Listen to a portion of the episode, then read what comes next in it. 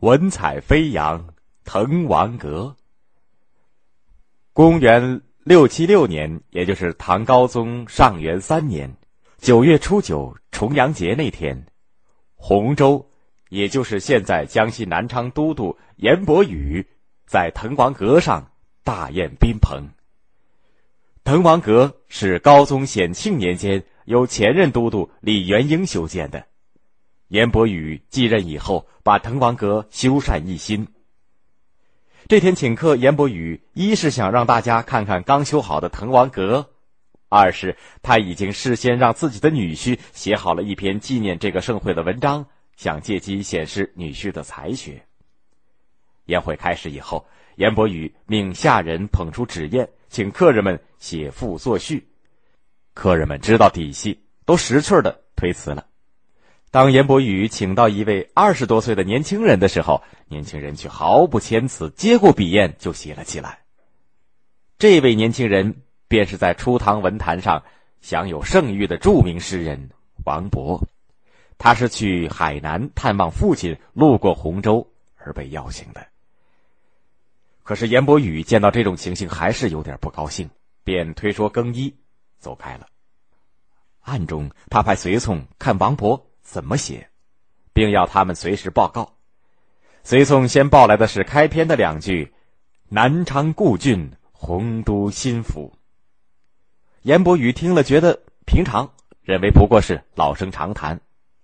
随从后来又报：“兴分翼轸，地接衡庐。”因为那洪州地处于楚地，翼轸是传说当中楚地上空的两个星宿。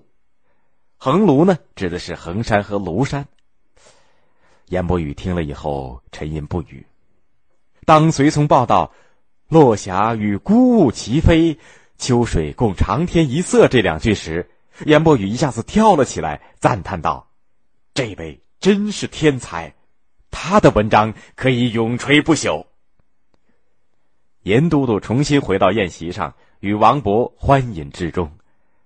王勃离开洪州的时候，严都督还送上他一百匹绸缎，而他在滕王阁上的写的这篇《秋日登洪府滕王阁饯别序》，也简称《滕王阁序》，则成为传颂千古的杰作。王勃和杨炯、卢照邻、骆宾王是初唐文坛上享有盛名的文学家，号称“初唐四杰”。他们以自己的创作对唐诗的发展做出了贡献，他们打破了六朝以来的浮艳诗风，用诗反映社会现实，描绘边塞江山，开拓了诗歌创作的题材，丰富了诗歌创作的内容。他们的创作得到了大诗人杜甫的很高评价。在我国的文学史上，唐代诗歌创作的艺术成就是一座令人叹为观止的高峰。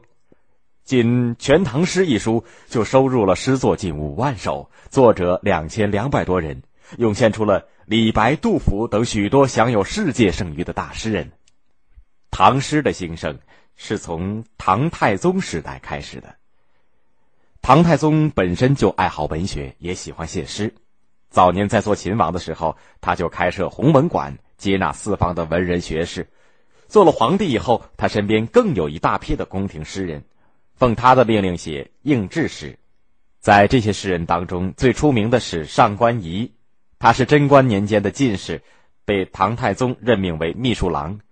当时文坛上弥漫着六朝以来的迷丽文风，流行的也大多是点缀宫廷生活、为帝王歌功颂德的宫体诗。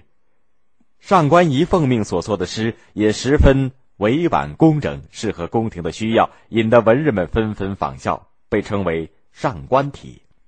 唐代以前，诗歌创作比较自由，没有格律、声韵方面的太多限制。上官仪在创作中却很讲究对仗，他总结前人诗歌创作的经验，归纳出六对、八对等对仗方法，定为格律。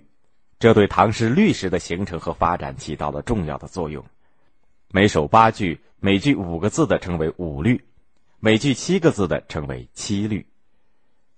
在上官仪之后的初唐四杰写了很多五言律诗，促进了律诗的发展，并通过他们的作品把五律这种形式固定了下来。在内容上，初唐四杰冲破上官体的框架，把诗歌从狭小的宫廷当中解放出来。他们以广阔的内容、积极的思想意义和刚健活泼的诗风，推动诗歌向健康的方向发展。唐高宗、武则天和唐中宗，各个朝代也像唐太宗那样聚集了一批宫廷诗人。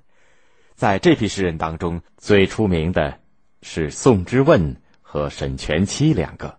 他们在自己的创作实践中，把律诗成熟的形式肯定下来、定型化，使后来的诗人有明确的格律可以遵循。